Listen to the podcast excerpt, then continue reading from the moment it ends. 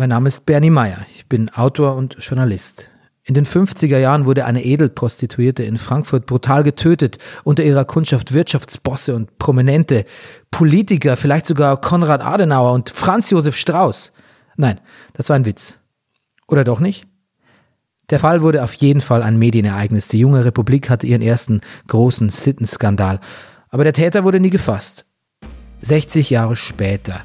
Vielleicht habe ich eine Chance. Vielleicht entdecke ich etwas, das all die Jahre übersehen wurde. Vielleicht finde ich eine Spur zum Mörder. Zum Mörder der Nitribit.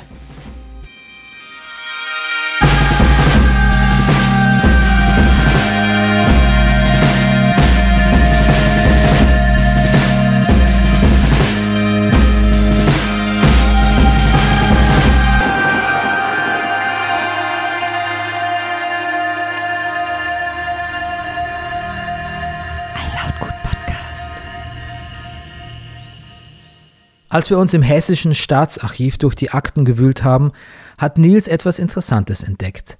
Eine alte Ausgabe der Zeitschrift Wochenend. Das ist so ein ganz legeres, mitunter leicht frivoles Blättchen. In der Wochenend, da gab es eine Serie über Nitribit und Pohlmann und Pohlmann hat sich in der Haft so sehr darüber aufgeregt, dass er Beschwerde gegen die Publikation einreichte. Deswegen landete das Heft auch in dieser Akte hier.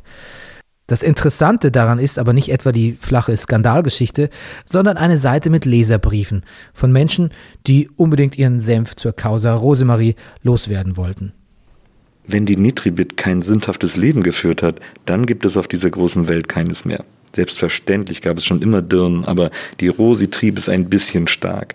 Es ist auf gar keinen Fall schade um sie, denn alle Schuld rächt sich auf Erden. Sie hat ihr Schicksal verdient, daran gibt es nichts zu rütteln. Peter Wolland aus Nürnberg. Ja, dafür hat sich der Fall natürlich erstklassig geeignet, dass die Menschen ihre vermeintlich moralische Überlegenheit vor sich hertragen können. Das merkt man schnell, wenn man sich mit der Nitribit ein bisschen beschäftigt. Einerseits das Schmuddlige, das Milieu, die Unterwelt, mit der man nie im Leben etwas zu tun hatte bisher und natürlich auch in Zukunft nichts zu tun haben will. Andererseits der Glamour, die selbstbestimmte Frau, die auf niemanden angewiesen ist und sich in einer Zeit, in der Frauen sogar die Erlaubnis ihres Mannes brauchen, um arbeiten zu gehen, einfach so selbstständig macht. Das war auf eine ganz bestimmte Art vielleicht sogar ein Sehnsuchtsort für viele Frauen? Hallo. Hallo, ähm, hier ist äh, wie angekündigt der Bernie Meyer. Wie ist denn die äh, Tonverbindung? Hört man mich? Ja, alles gut. Okay, ähm, das ist ganz wunderbar. So, endlich habe ich den Bogen raus und meine Telefontechnik funktioniert perfekt. Ich spreche mit Professor Dr. Juliane Karakayali. Sie hat eine Professur für Soziologie an der Evangelischen Hochschule Berlin mit dem Schwerpunkt Migration, Rassismus und Geschlechterforschung. Ich suche einen wissenschaftlichen Überbau zum Thema Prostitution. Denn ganz ehrlich, wenn man sich länger mit Rosemarie beschäftigt oder mit ihrem Umfeld, mit einem wie Pohlmann, der als Schwuler ein Leben in der Heimlichkeit leben muss, dann entwickelt man natürlich Sympathien und einen Blick auf die Geschichte, der vielleicht gar nicht so gut ist oder besser gesagt nicht so korrekt. Denn Prostitution ist, egal wie sehr es Rosemarie auch befreit haben mag, zumindest finanziell, immer noch ein Geschäft, in dem vornehmlich Männer Frauen ausbeuten. Und zwar als Händler und als Kunden. Sie galt ja auch als sexuell offensiv. Sie hat die Leute angesprochen und auch also selbstbestimmt, wer ihre Kunden und Liebhaber sind. Ähm, dass da an die Männerehre rührt oder eine Verletzung von Konventionen ist oder ähm, gerade in den 50ern? Ja, also zu den 50ern speziell kann ich da, glaube ich, gar nicht so viel zu sagen. Aber ich meine, ähm, dieses Muster sehen wir auch jetzt. Ne? Also dass äh, nach wie vor zum Beispiel, wenn es zu Anklagen kommt wegen Vergewaltigungen, die Frauen immer noch gefragt werden, welche Kleidung sie getragen haben und ob sie nicht möglicherweise ähm, diese Vergewaltigung selber provoziert haben, spricht ja eigentlich auch genau dafür nicht wahr? Also es gibt eigentlich nicht äh, eine Vorstellung davon, dass ähm, Frauen wirklich selbstbestimmt über ihren Körper verfügen dürfen und äh, möglicherweise auch in Anführungsstrichen Signale aussenden, denen sie dann aber nicht nachkommen. Also ich bin sicher, das muss eine unfassbare Provokation gewesen sein in den 50er Jahren. Ähm, Sexuelle Selbstbestimmung finde ich in dem Zusammenhang ein bisschen schwierigen Begriff, weil es war trotzdem ihr Job. Also natürlich hat sie den selbstbestimmt ausgeführt, aber ähm, Also wie viel Spaß sie jetzt tatsächlich selber auch an diesem, an diesem äh, Beruf hatte als Prostituierte, das weiß man jetzt ja auch nicht so ganz genau. Ja, das würde ich also deswegen würde ich den Begriff ja. der sexuellen Selbstbestimmung ja. darin vielleicht nochmal so ein bisschen zurückdrehen, ne? weil es ging nicht darum, dass sie ihre eigenen Beziehungen wirklich verwirklicht hat oder äh, keine Ahnung, polyamorös gelebt hätte mit wirklichen äh, Liebespartnern, sondern es war trotzdem eine eine Form von Erwerbstätigkeit. Ähm, und dennoch bin ich sicher, dass das ähm, für viele Männer schwer erträglich gewesen sein muss. Ja, stimmt schon, da darf man die Trennschärfe nicht verlieren.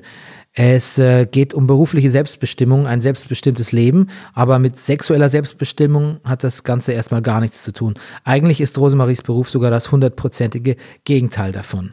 Und trotzdem ähm, finde ich auch das eigentlich sehr interessant, äh, gerade also diese, ähm, wie soll ich sagen, also diesen Weg, den Rosemarie Nitribit äh, gewählt hat, eben nicht als äh, maximale Verwerfung zu betrachten oder als absolutes Elend, sondern genauso, wie du das vorhin gesagt hast, nämlich eigentlich als einen sehr äh, selbstbewussten Lebensentwurf auch, gerade in Anbetracht der Frage, welche Möglichkeiten eigentlich Frauen damals überhaupt offen gestanden haben äh, ein selbstbestimmtes Leben zu führen. Da gab es ja nicht so wahnsinnig viele Möglichkeiten. Und gerade auch der Aspekt der finanziellen Unabhängigkeit hat da drin natürlich eine ganz äh, besondere Bedeutung. Rotlicht als Exit-Strategie. Irgendwie hat es ja geklappt. Aber kann das dauerhaft zufriedenstellend sein für Sie?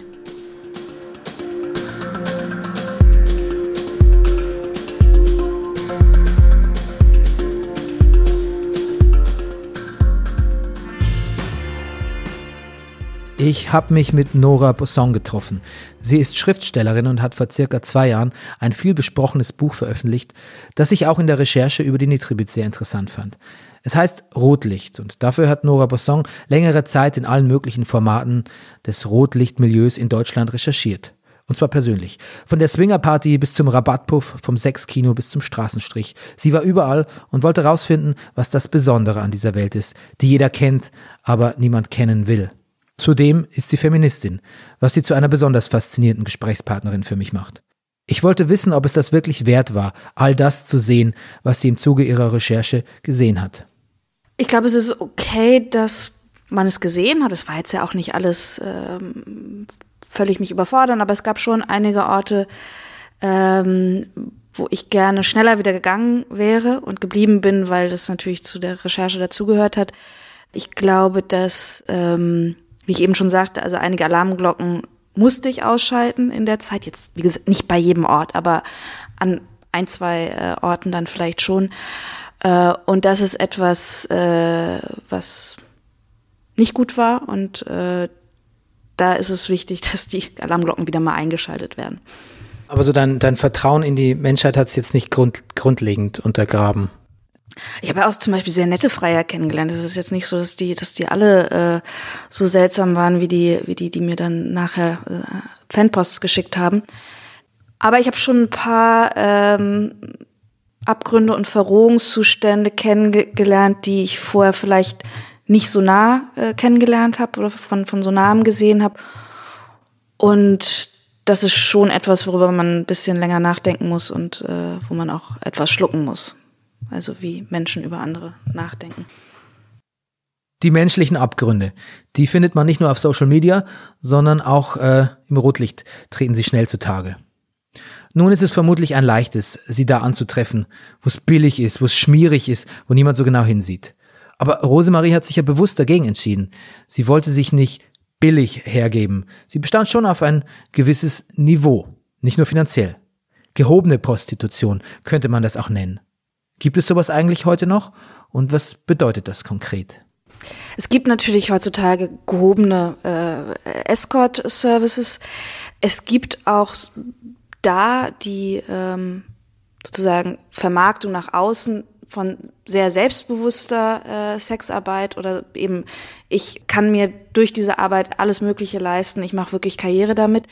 Es ist aber natürlich, ähm, sagen wir mal aus feministischer oder emanzipatorischer Perspektive völlig anders, ob man in einer Zeit, in der das alles noch extrem unter den Teppich gekehrt wurde, Sexualität von Frauen überhaupt und Sex, oh mein Gott, ob da so eine Frau sich durch ihre Promiskuität und natürlich auch durch ihre finanzielle Unabhängigkeit inszeniert. Also ich meine, das darf man ja auch nicht vergessen. Zu der damaligen Zeit war es ja noch nicht mal erlaubt, dass Frauen ohne die, die Einwilligung ihres Mannes äh, einen Beruf ergreifen durften. Also das, das hat sich ja dann doch, äh, ich glaube, das war in den 70ern, als das, ähm, als die Unterschrift des Mannes nicht mehr nötig war. Allein das zeigt ja sozusagen ein, das Bild einer Frau, wo sich äh, auf unterschiedliche Weise Sexualität, Promiskuität, äh, Verführung, äh, das Herumtreiben in den oberen Schichten, natürlich auch die Geheimnisse, die äh, nicht nach außen getragen werden sollen, also auch der, der Glamour ähm, und eben diese, diese, dieses, ähm, diese Selbstständigkeit äh, zusammenkommen. Und das skandalisiert natürlich völlig anders als in der heutigen Zeit, wo ähm, man als Frau unter Umständen auch ähm, in einem anderen Job relativ viel Geld verdienen kann, wenn man dann Glück hat. Aber es ist, man könnte ja zum Beispiel äh, Vorstandschefin werden oder als Bundeskanzlerin verdient man vielleicht nicht so viel, dass man unter die oberen fünf Prozent kommt, aber zum Beispiel, das wäre ja auch eine Karrieremöglichkeit. Fragen an Nora Busson sind ein spannender Prozess. Während sie sie beantwortet, formuliert sie und überlegt gleichzeitig, betrachtet ihre eigene Perspektive nochmal von außen. Ich mag das. In ihrem Buch hat sie unter anderem mit zwei Prostituierten gesprochen. Angelina und Bina, die ihr erzählt haben, dass Freier vor allem dann zufrieden sind, wenn man als Prostituierte auch ein bisschen Spaß hat. War das vielleicht auch das Erfolgsrezept von Rosemarie? Und wie wahr kann das mit dem Spaß überhaupt sein? Ich glaube, oder sagen wir es anders, ich habe irgendwie gestern gerade mal wieder, ähm, wie heißt der Film, How, How Harry Met Sally, die, der, der Fake Orgasm, äh, diese Szene, die nun wirklich sehr bekannt ist, gesehen. Und äh, es geht ja darum, dass er glaubt zu wissen, wann es gefaked ist und wann, wann nicht. Und dass er natürlich noch nie, äh, also dass er das noch nie erlebt hat, dass eine Frau ihm gegenüber einen Orgasmus faken musste.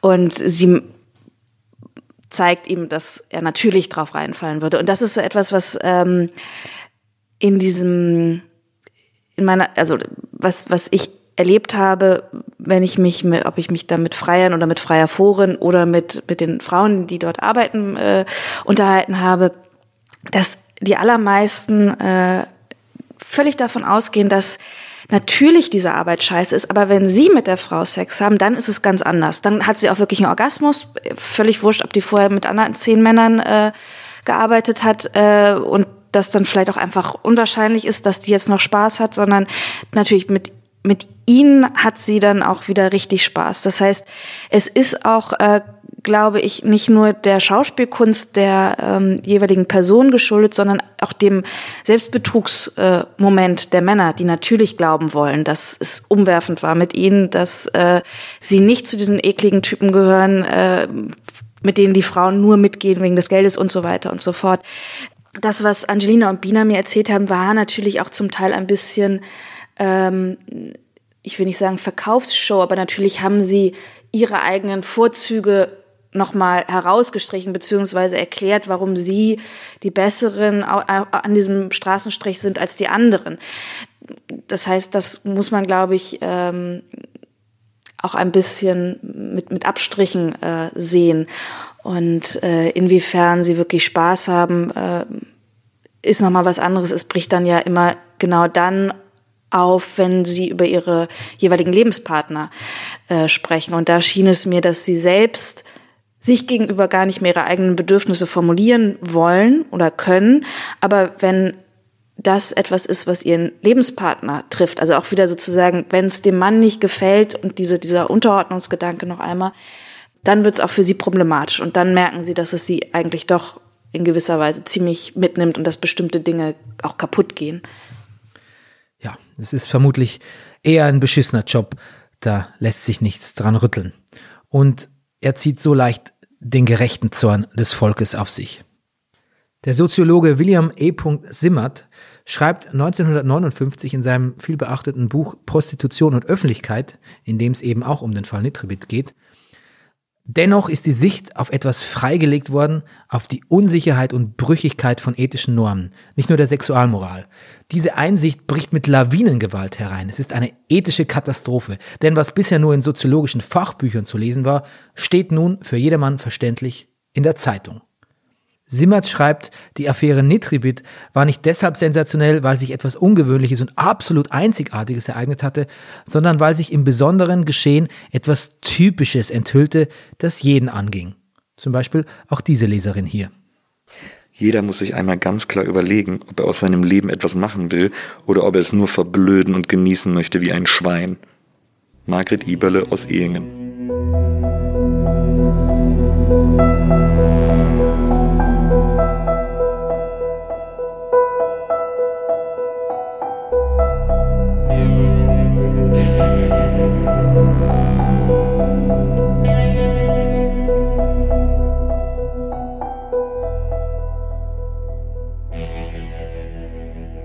Ein besonderes Kuriosum der Nitribit ist, dass es mehrere Filme über sie gibt.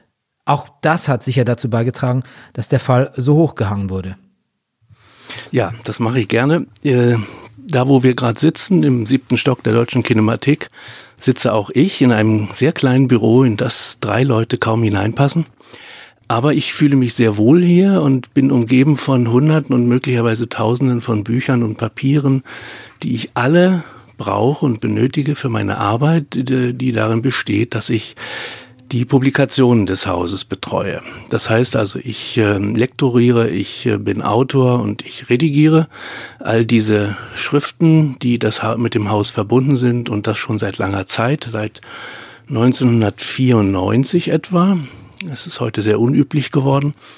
Nun denn, ähm, das ist eine, eine Lebensaufgabe geworden und ähm, die macht mir noch ziemlich viel Spaß, weil sie auch immer damit zu tun hat, äh, nicht auf den bekannten Spuren der Film, Film- und Mediengeschichte zu wandern, sondern immer wieder Neues zu entdecken. Unser Haus hat eine ziemlich große Sammlung, ähm, ein Archiv, ähm, in dem sich die Themen praktisch von selbst ergeben.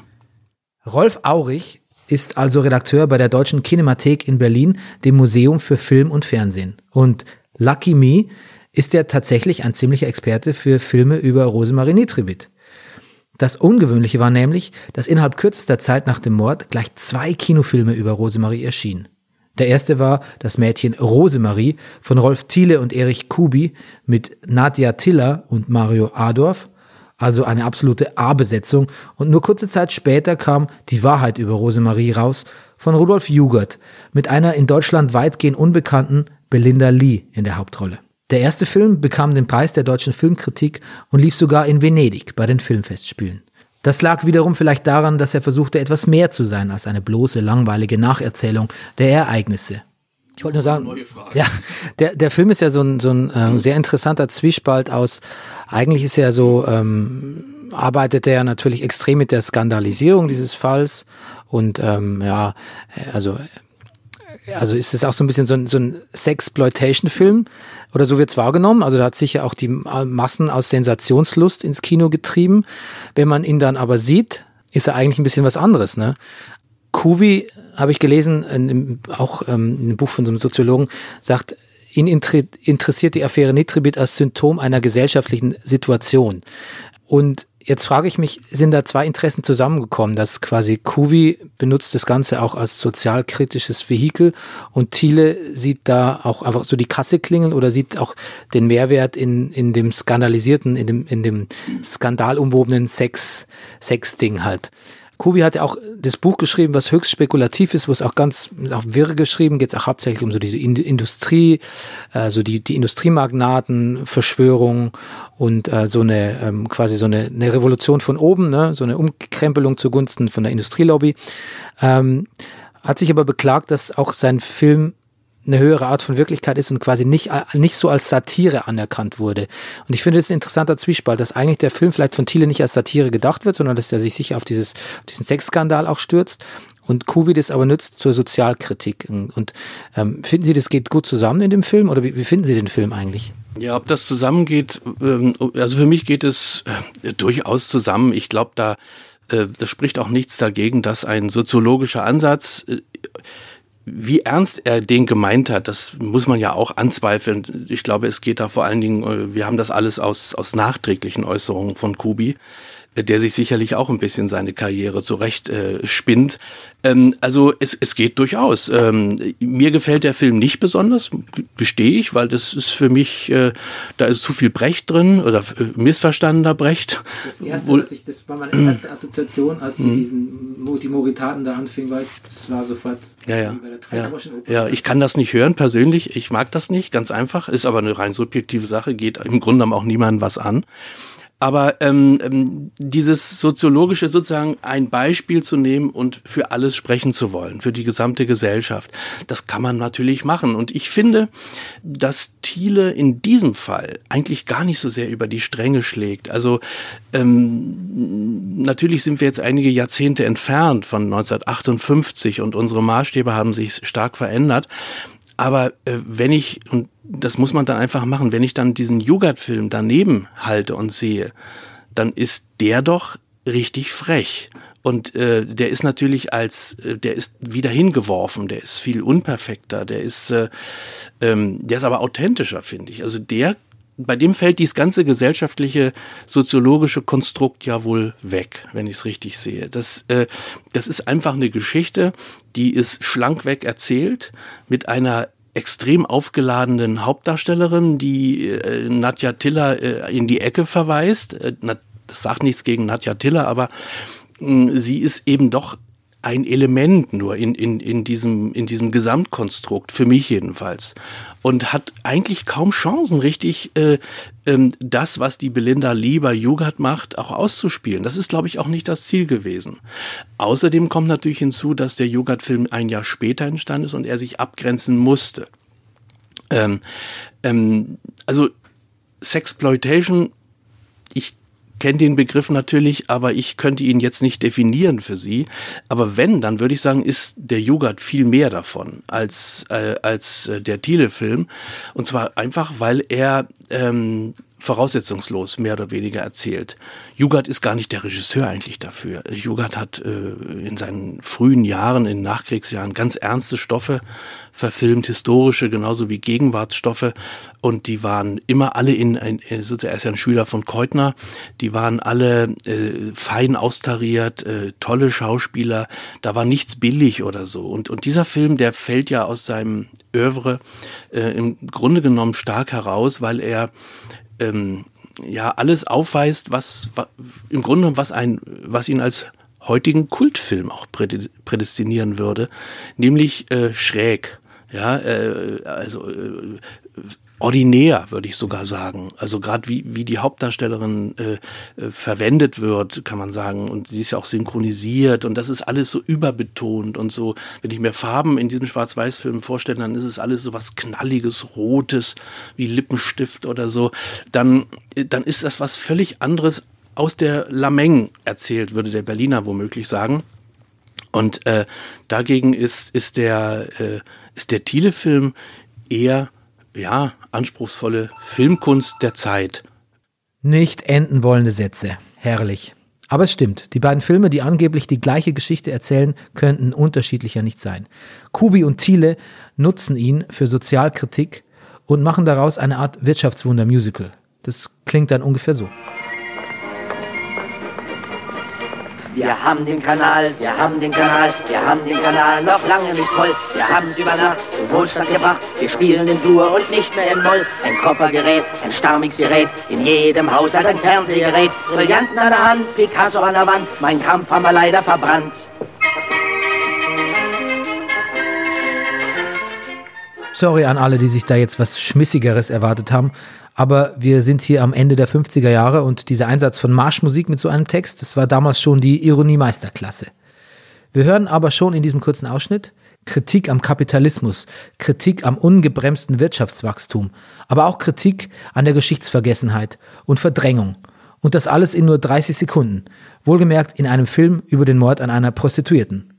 Das ist tatsächlich leicht überfrachtet hören wir im direkten Vergleich doch auch nochmal in den Film von Jugert rein, den mit der aufregenden Engländerin Belinda Lee in der Hauptrolle. Geht ja großartig, denkt sie. Und weiß nicht, dass sie schon verloren ist, weil sie nichts achtet. Weder die sittlichen Gesetze menschlicher Gemeinschaft, noch die Ehre und den Frieden der Familie. Immer nur wartet sie im Schmutz untergeordneter Triebe. Immer nur kommt sie mit Menschen zusammen, die gescheitert sind, haltlos oder verdorben. Immer verlassener wird sie und ausgestoßen von allem, was sauber, stark und hilfreich ist. Aber der Mensch kann nicht leben von Geld allein. Und so gehen sie rettungslos zugrunde. In verwahrlosten Vorstadtgassen oder durch Mord.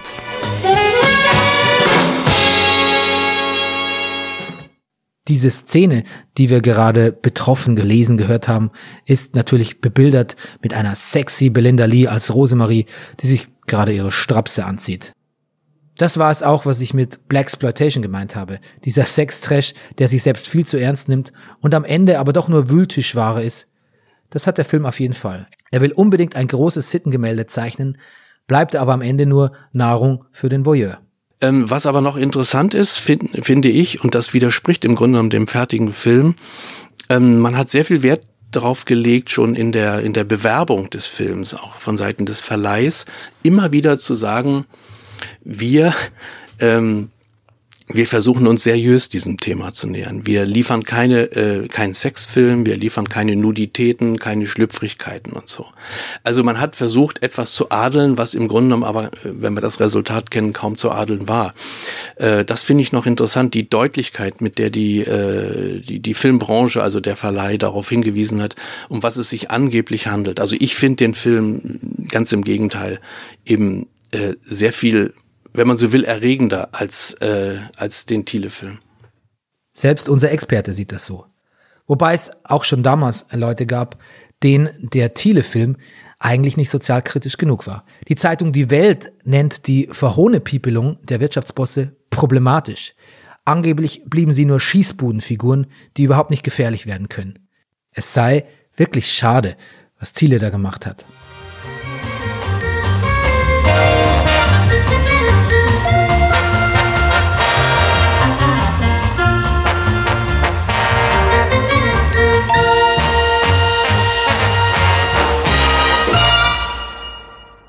Genau, das ist, glaube ich, nochmal der Punkt. Ne? Sie ist im Prinzip, wenn man so will, ja schon, äh, vertritt sie ja die Gruppe der gesellschaftlich absolut Geächteten. Ne? Also Prostitution ist was, was quasi gesellschaftlich ziemlich wenig anerkannt wird. Es gehört schon zu den, äh, sie ist fast schon eine Aussätzige, wenn man so will, damit. Mit der will niemand was zu tun haben. Und das sieht man ja auch in den Gerichtsakten, ne? dass sie die Wohnung wechseln muss oder sie ja, glaube ich, auch da äh, aus ihrer letzten Wohnung, in der sie dann ähm, ermordet wurde, eigentlich auch schon wieder ausziehen sollte, mhm. weil niemand eigentlich äh, mit diesen Frauen zu tun haben wollte. Und äh, ich denke, das kann man in jedem Fall festhalten, dass äh, das äh, wahrscheinlich den Täter eher ermutigt hat, zu denken, ähm, äh, er hat es da mit einer Person zu tun, der auch niemand nachweinen wird. Hm. Ja, was tatsächlich. Und, und, bei der man nicht darauf rechnen kann, dass äh, sich sozusagen alle ins Zeug legen, um ihren Mord aufzuklären. Was dann ja auch sich bestätigt hat. Ne? Also diese Schwierigkeit, äh, dass sie letztendlich zu so vielen Männern Kontakt hatte, äh, die wenig Interesse daran hatten, ins äh, Licht der Öffentlichkeit gezerrt zu werden, hat das ja eigentlich auch nochmal äh, in besonderer Weise sozusagen schwierig gemacht, gerade auch diese Ermittlungen durchzuführen, offensichtlich. Wenn man über Rosemarie spricht, wenn man über Prostitution spricht, dann kann dieses Thema natürlich nicht ausbleiben. Im Gegenteil. Ein elementarer Bestandteil der Geschichte um die Nitribit ist Gewalt gegen Frauen. Klar, denn ihre Geschichte könnte ja nicht gewaltvoller enden. Also Männer greifen natürlich schneller zu Gewalt, das ist ganz klar, weil das natürlich auch äh, den Vorstellungen von Männlichkeit, die wir haben, entspricht. Ne? Also Männer stellen wir uns vor oder Männlichkeit ist verbunden gesellschaftlich mit Durchsetzungskraft, mit Stärke, mit Überlegenheit und so weiter. Das heißt, ähm, dass Männer häufiger gewalttätig werden als Frauen, hat nichts mit Instinkten zu tun oder mit irgendwelchen biologischen Faktoren oder Testosteron, sondern ganz einfach damit, dass das quasi mehr äh, zusammenpasst, ne? mit so auch äh, durchaus anerkannten Formen von äh, Männlichkeit. Das heißt, ähm, das können wir auf jeden Fall sagen. Weil im Fall der äh, Rosemarie Nitribit ist es natürlich so ein bisschen schwierig zu sagen, was ganz genau dort passiert ist, weil eben vieles so unklar ist. Ne? Also wir wissen ja auch nicht, ähm, ob es das, äh, ob diese Tat tatsächlich Ausdruck ähm, einer irgendwie gearteten, näheren ähm, emotionalen Beziehung gewesen ist oder ob es vielmehr ähm, in ihrem geschäftlichen Umfeld passiert ist. Aber selbst dort, würde ich sagen, ist natürlich diese Frage, inwiefern das eigentlich akzeptabel ist oder inwiefern Männer es aushalten können, dass Frauen sich ver verweigern, äh, eine ganz interessante. Also wenn wir uns angucken, zum Beispiel die Debatten um Vergewaltigung in der Ehe, äh, die ist ja überhaupt erst als Straftatbestand in den 90er Jahren überhaupt eingeführt worden. Mhm. Und zuvor war man davon ausgegangen, dass Frauen, wenn sie einwilligen ähm, äh, in eine Ehe, äh, von da an eben komplett verfügbar sind für ihren Ehemann. Das heißt, ähm, wir müssen gar nicht so weit weggucken und auch gar nicht in so pathologische Verhältnisse oder Kriminalstatistiken, um festzustellen, dass diese Idee ja sehr ähm, weit verbreitet ist und auch gesellschaftlich abgesichert war. Zum Beispiel damit, dass äh, Vergewaltigung in der Ehe nicht als Straftatbestand galt. Und ähm, auch sonst, denke ich, ähm, kann man feststellen, äh, zum Beispiel, wenn wir uns jetzt ansehen, die MeToo-Debatte, aber auch in anderen ähm, Bereichen, wenn Frauen öffentlich auftreten und eine öffentliche Meinung vertreten, dann wird ihnen ganz oft mit Vergewaltigung gedroht.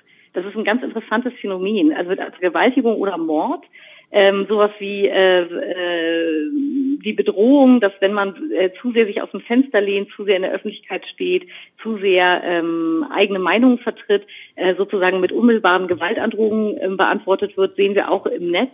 Gerade im Internet ähm, ist es besonders häufig. Und insofern finde ich diesen Fall der Rosemarie Nitribit tatsächlich auch eher symptomatisch. Also ich finde ihn überhaupt nicht ähm, äh, es klingt jetzt merkwürdig, das zu sagen, aber ich finde ihn wirklich nicht unwahrscheinlich, hm. sondern eigentlich äh, finde ich, äh, passt er sehr gut genau zu diesen ähm, theoretischen Überlegungen zu Gewalt und Geschlecht. Mir leuchtet ein, was Professor Dr. Karakayali da sagt. Gewalt ist allgegenwärtig und Gewalt ist leider eine Männerdomäne, die diese Gewalt immer dann einsetzen, wenn es keinen anderen Weg zu geben scheint. Vielleicht ist auch gerade das das Faszinosum, dass dann eine wie Rosemarie daherkommt, in so eine männliche Domäne eindringt, macht, was sie will und das alles völlig gewaltfrei hinbekommt. Das hätte ja eigentlich fast etwas Tröstendes, wenn nur das Ende der Geschichte nicht wäre. Wie wäre Rosemaries Leben weitergegangen? Hätte man im ganzen Land von ihr erfahren? Wäre sie zur Aussteigerin geworden, die uns dann das Erlebte in Talkshows erzählt? Völlig frei und ohne Angst, weil sie ihre Erfahrungen gern teilt? Weil sie andere davon profitieren lassen will, ganz altruistisch, oder einfach nur Geld verdienen? Virginie Despont, eine bekannte und skandalträchtige französische Autorin, hat mit ihrer King Kong-Theorie 2006 ein feministisches Manifest vorgelegt. Ich habe das Buch bei Daniela in der Buchhandlung entdeckt, weil es gerade in einer neuen Übersetzung erschienen ist. Darin stehen Sätze, die man dick und rot unterstreichen oder gleich groß auf Häuserwände schreiben möchte.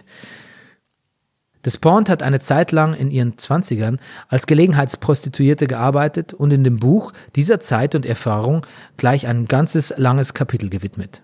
Interessant dabei ist die Ambivalenz, mit der sie dem Beruf begegnet. Sie ist sich dessen bewusst, dass das Stigma Nutte nur ein gesellschaftliches Konstrukt ist. Interessanterweise kommt das in ihrer Theorie aber nicht nur von den Männern, die glauben, qua Geburt Frauen sagen zu können, wo ihr Platz ist, sondern auch und vielleicht sogar vor allem von Frauen, die Prostituierte als Gefahr zu ihrem gelebten Konstrukt der Ehe sehen, sollten diese gesellschaftlich anerkannter werden. Es ist ein wilder, ein wütender, ein toller Text. Und ich musste dabei sofort an Rosemarie denken. Hätte sie auch sowas schreiben können? Etwas wie das hier? Mit der Behauptung, die Prostitution sei Frauen angetane Gewalt, soll verdeckt werden, dass eigentlich die Ehe den Frauen angetane Gewalt ist, wie fast alles, was wir ertragen müssen. Und diejenigen, die sich unentgeltlich ficken lassen, müssen sich weiter anhören, sie hätten die einzig mögliche Entscheidung getroffen. Wie sonst sollte man sie bei der Stange halten? Die männliche Sexualität an sich ist keine Gewalt gegen Frauen, wenn sie einverstanden sind und gut bezahlt werden. Gewalt ist vielmehr die Kontrolle, die über uns ausgeübt wird, das Recht, an unserer Stelle zu entscheiden, was würdig ist und was nicht. Mit etwas gutem Willen und etwas weniger Egoismus lässt sich immer noch recht gut in der Ehe leben. Die Freude an solchen Nitribittchen entspringt eher der Abenteuerlust als der Sehnsucht nach Liebe. Auch der moderne Mann will immer noch besitzen und nicht nur einer von vielen sein. Es sei denn, dass er das Geld zum Wegwerfen hat und ihm kein Abenteuer teuer genug sein kann. Frau Gertrud Utz aus Nürtingen. Ach ja, der arme, arme Mann als Opfer der männerfressenden Frau. Ich habe leider das Gefühl, es hat sich seit damals nicht so viel geändert an dieser Haltung.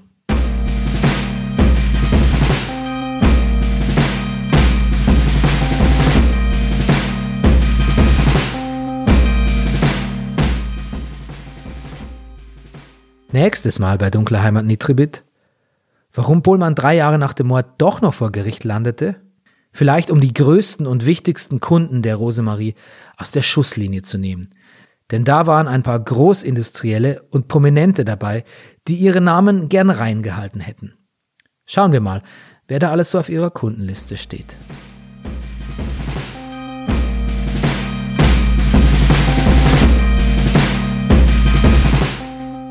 Dunkle Heimat ist ein Podcast von Lautgut. Das Dunkle Heimat-Team besteht aus Bernie Meyer, Recherche, Interviews und Erzähler, Nils Bokelberg, Recherche und Drehbuch, Daniela Weiß, Recherche und Erzählerin, Organisation und Produktion Frieda Morische und Maria Lorenz, Pool Artists, Katrin Lugert, Marketing und Sales, Anja Kurz, Content und Social Media, Sven Rühlicke, Management Lautgut und Ruben Schulze-Fröhlich, dem Pottvater von Dunkle Heimat.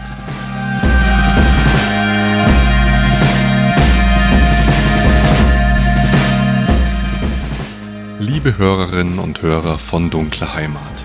Dunkle Heimat ist ein Podcast aus unserem Podcast-Netzwerk Lautgut. Auf lautgut.de findet ihr Informationen zu unseren anderen Formaten, eine Community zum Diskutieren und auch unter anderem unseren Newsletter. Da könnt ihr euch anmelden, um immer up to date zu bleiben. Auf Twitter könnt ihr uns folgen unter lautgutpodcast und auf Facebook findet ihr uns unter lautgut.